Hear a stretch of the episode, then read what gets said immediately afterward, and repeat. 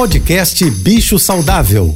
Fique agora com dicas e informações para melhorar a vida do seu pet com a veterinária Rita Erickson, mestre em comportamento animal.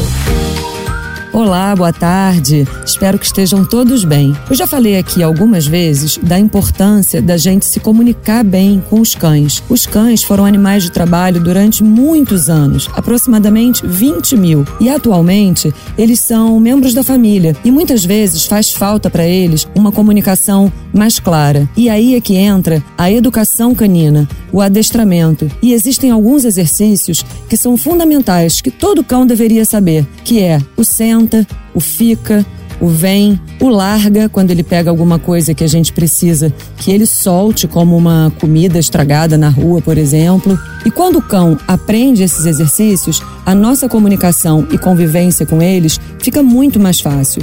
Agora, é fundamental lembrar que toda educação canina deve ser feita de forma positiva e sem nenhum tipo de punição, nem bronca, nem barulho, nem trancos na coleira. Se você quiser saber mais sobre cães e gatos, me siga no Instagram ritaerickson.veterinária.